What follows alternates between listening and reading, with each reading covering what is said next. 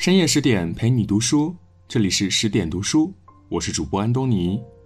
今天要和您分享的文章是郭子仪，你所有的福气都藏在厚道里。一起来听。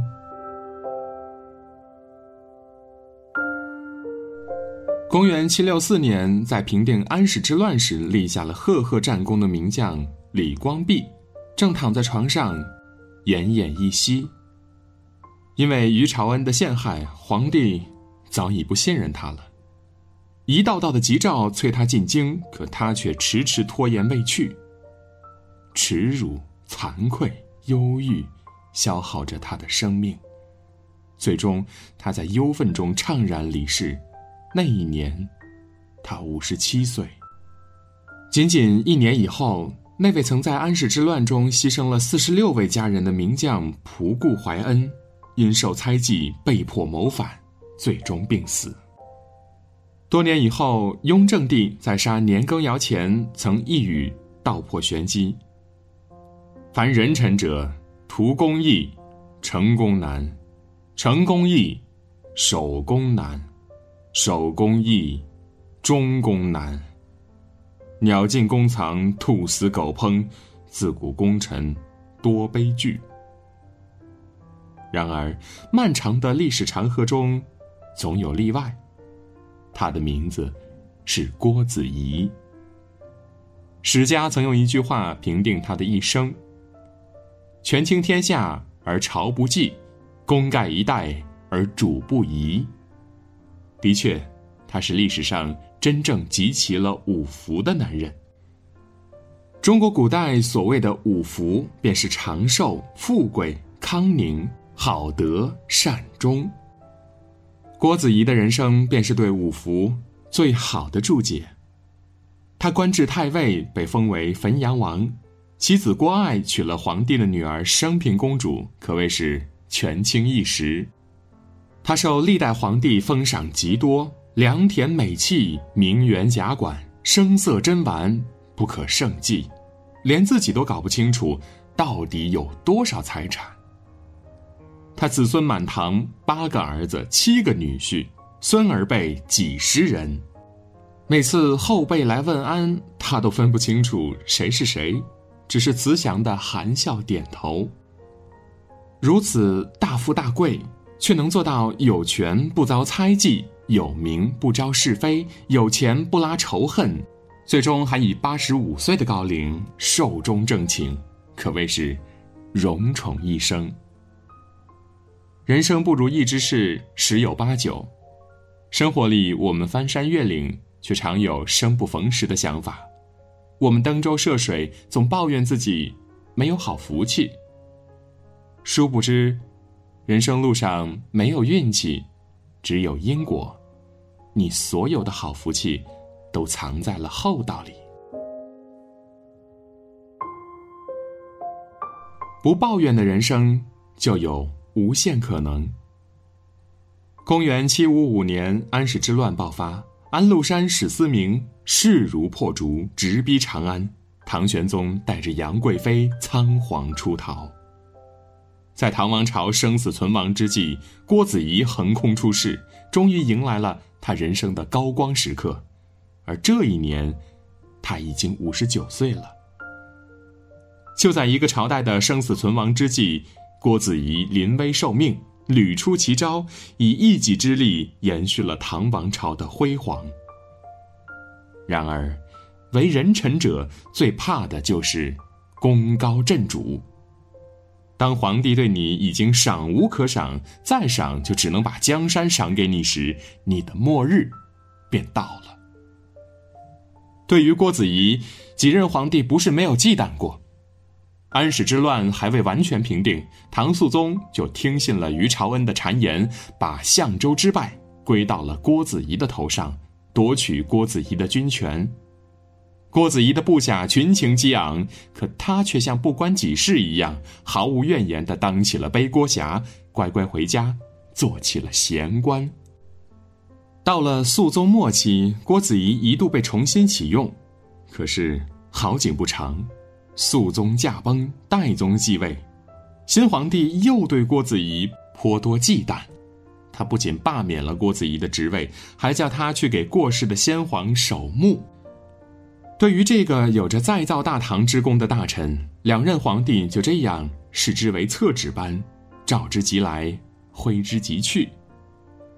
可是郭子仪还是没有抱怨，他只是默默的把先皇所赐的一千多件诏书汇编成册，交到了戴宗的手中，还说这是郭家子孙的传家之宝。戴宗很是感动，主动检讨自己大德不明，还出言安抚了郭子仪。天下无事时，郭子仪移交权柄，坦然离去；国家有难时，他毫无怨言，挺身而出。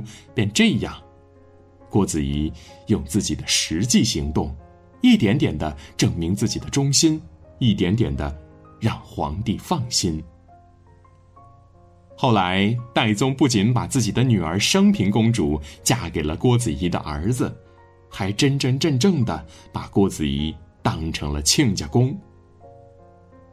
京剧里有一出经典的剧目叫《打金枝》，讲的就是郭子仪的故事。郭子仪的儿子和升平公主吵架时，口不择言，竟说：“你不就是仗着你爹是皇帝吗？我爹还不屑于这个位置呢。”公主一听，气得回宫告状，可戴宗却说：“驸马说的是实话，要是郭子仪想当皇帝，哪里还有李家的天下呀？”郭子仪听闻这事儿，吓得不轻，把儿子五花大绑，一同进宫请罪。没想到皇帝却说：“不吃不聋，不做家翁，小两口吵架，不要当真。”可见，此时的戴宗早已解除了对郭子仪的猜忌，真正的把他当成了自家人。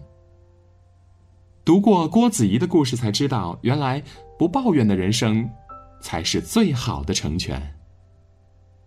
半生蛰伏，默默无闻，郭子仪没有抱怨，只为等待那一鸣惊人的时刻。功成身退，遭遇不公，郭子仪没有抱怨。于是将危机变成了转机。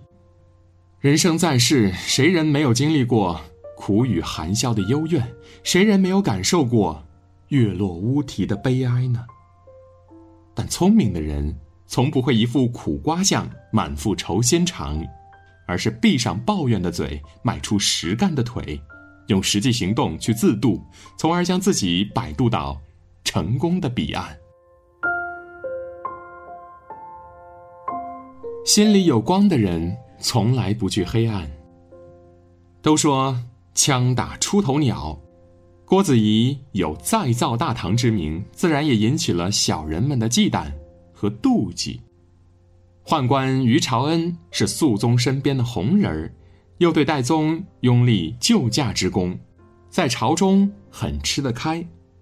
但这个人心眼儿特别小。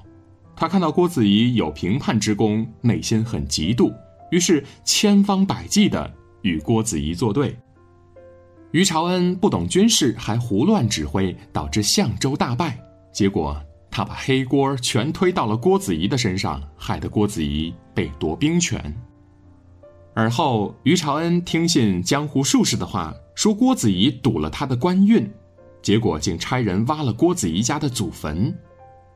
再之后，于朝恩邀请郭子仪同游张敬寺，设下了鸿门宴，目的是想对郭子仪不轨斩草除根。面对于朝恩的步步紧逼，郭子仪是如何应对的呢？当于朝恩害得他被解兵权时，他不怨不对，高高兴兴的回家做起了闲官当于朝恩掘了他家的祖坟，朝廷万分紧张，担心他会被激怒而发生兵变。可他却把责任往自己的身上揽，说自己领兵在外，管教不严，手下官兵也掘了别人家的坟墓，如今自家坟被掘，不怨别人，这是报应。当于朝恩打算设下埋伏对他不利时，他不仅欣然前往，不带随从，还坦坦荡荡地告诉于朝恩：“有人说你要对我不轨，我不带太多人来，是怕你动起手来麻烦。”于朝恩听后大为感动，捶胸落泪，从此再不与郭子仪为敌。多年后，于朝恩被皇帝设计缢死，而郭子仪荣宠一生，寿终正寝。郭子仪的智慧之处在于，他既不与小人同流合污，又不能与之正面冲突，以德报怨，坦坦荡荡。这样厚道的为人，不仅让君子爱戴，甚至能让小人折服。才知道，真正的厚道是深深经历过人性的黑暗后，依然保持一颗善良的心，不愿去做一个坏人。真正的善良是把自己努力活成一束光。先熠熠生辉，后照亮他人。成就别人，就是成就自己。如果说郭子仪对待于朝恩的厚道多少有自保的成分，那么他对部下的宽厚便纯粹是出于内心的豁达。人性里最大的恶，就是见不得别人好。尤其是当以往不如自己的人忽然超过了自己，便更感到无比痛苦。这一点连一代名臣左宗棠都不能免俗。他对于下属总是一边用一边压，总希望人才能一辈子被自己踩在脚下。可郭子仪对下属是真心实意、坦坦荡荡的。对待有功有才的将领，郭子仪从不吝惜提拔和赏赐，以至于史书上都有记载：“每将城下邑，所至之处，必得士心。”大名鼎鼎的将领仆固怀恩就是郭子仪的爱将。他在战场上表现勇猛，但却脾气暴躁。与郭子仪意见不合时，他连郭子仪都敢指着鼻子骂。可郭子仪不仅能容忍他的不敬，还颇为欣赏他的军事才能，甚至觉得他立了大功，要把自己的副元帅之位让给他。可惜后来仆固怀恩作乱，为唐朝又带来一次惨痛的打击。唐太宗重新启用郭子仪，要他率兵平乱，其中一大原因就是叛军的士兵大多是郭子仪的部下。果不其然。郭子仪一到前线，许多以前的旧部纷纷倒戈前来归降。郭子仪对下属的厚道，是他坐稳朝廷最大的底气。当年在郭子仪之下的部属很多都发达了，封王封爵，叱咤风云，可他们依然对郭子仪任劳任怨，恭敬有加。郭子仪的厚道为自己赢得了人心，更迎来了福气。喜欢送花的人周围都是鲜花，偷偷种刺的人身边都是荆棘。读过郭子仪的故事才知道，人生在世，所谓的偶然，其实都是因果。渡人如渡己，渡己亦渡人。懂得成就别人的人，最终才能成就自己。内心坦荡的人，自带阳光。有人说，成大事者必定要胸有城府，内心坦荡。这说的大概就是郭子仪这样的人。郭子仪任汾阳郡王时，他的府邸就在京城的繁华地带。别的高门大院平时都是大门紧闭，只有郭子仪的府邸大门总是敞开。任何人都可以随意进出郭府。有一次，郭子仪手下有位将军要去出征，临行前去向郭子仪辞行。由于郭家无需家丁通报就可以长驱直入，将军便直接来到了郭子仪的房前，竟看见郭子仪正在伺候妻子和女儿梳妆打扮。将军窘得不知所措。在拜别了郭子仪之后，召集了众多士兵，集合大家一同劝说郭子仪不能如此不顾身份，不仅让人在家里随便走动，还给外人看到这么多不该看的一幕，实在是有损元帅的颜面。可是郭子仪不仅不以为意，还大笑着说：“我们家有一千多人吃着公家的粮食，要是我还围起高墙，紧闭大门。”一旦有人诬陷我谋反，岂不是全家遭殃？我把家门敞开，是告诉世人，我郭子仪内心坦坦荡荡。古话有云：“小人长戚戚，君子坦荡荡。”心胸狭隘之人总会在意别人的评价，不是活在别人的眼里，就是活在别人的嘴里。而内心豁达的人，仰不愧于天，俯不怍于地，眼里住着阳光，笑里全是坦荡。公元七八一年，郭子仪闭目长逝，走完了他八十五年传奇的人生。他自然是有福的，寿终正寝。福禄双全，儿孙满堂。可他的福气不是源于运气，而是源于厚道。其实世界就是一面巨大的回音壁，你如何对待世界，世界就如何对待你。有人赢了一时，却输了一世，只因为他们不知道，人生漫漫，能决定你最终胜负的，从不是一关一爱的输赢。也不是一时一地的得失，只有厚道才是一个人最重要的底牌。你今日的善举，总有一天会变成明日的福报。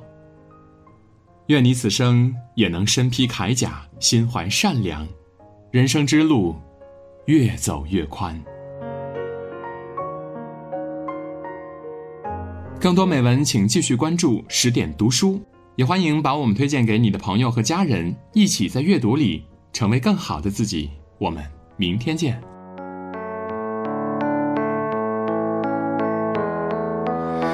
徘徊着的，在路上的，你要走吗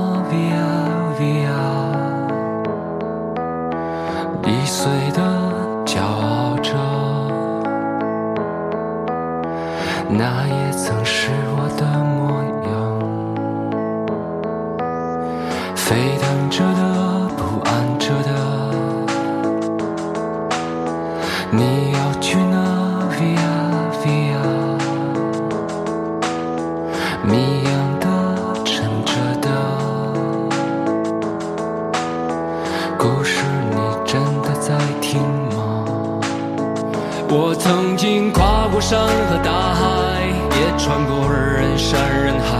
我曾经拥有着的一切，转眼都飘散如烟。